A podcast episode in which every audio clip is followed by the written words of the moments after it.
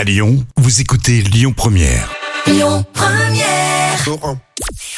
Bonjour à tous, c'est France 3 qui s'est imposé hier avec rendez-vous avec le crime qui a rassemblé 4 euh, millions de personnes. Ça représente 22% de part d'audience. Derrière, on retrouve TF1 avec la série SWAT.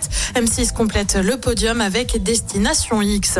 Un documentaire sur Céline Dion. Ça fait un moment qu'on n'a plus de nouvelles de notre Céline, qui, vous le savez, a des problèmes de santé et notamment le syndrome de la personne raide. Elle ne peut donc plus chanter. Eh bien, Amazon Prime s'offre les droits pour Ayam Céline Dion réalisé par Irene Taylor. La chanteuse a en effet été suivie pendant un an. On ignore encore quand il sera disponible sur la plateforme, mais le documentaire devrait être accessible dans 240 pays. Et puis elle déglingue la Starac, l'ancienne productrice de l'émission, affirme qu'elle s'est ennuyée avec la nouvelle version.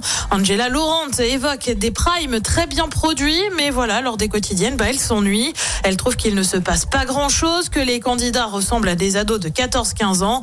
En attendant, convaincu ou non, le dernier Prime, lui, a attiré près de 4 millions de personnes. Et puis, on le sait, la Starac reviendra pour une nouvelle saison à l'automne. Côté programme, ce soir sur TF1, c'est la série Esprit criminel. Sur France 2, un film, Droit de regard. Sur France 3, direction Venise, avec des racines et des ailes. Et puis sur M6, c'est l'émission Qui veut être mon associé. C'est à partir de 21h.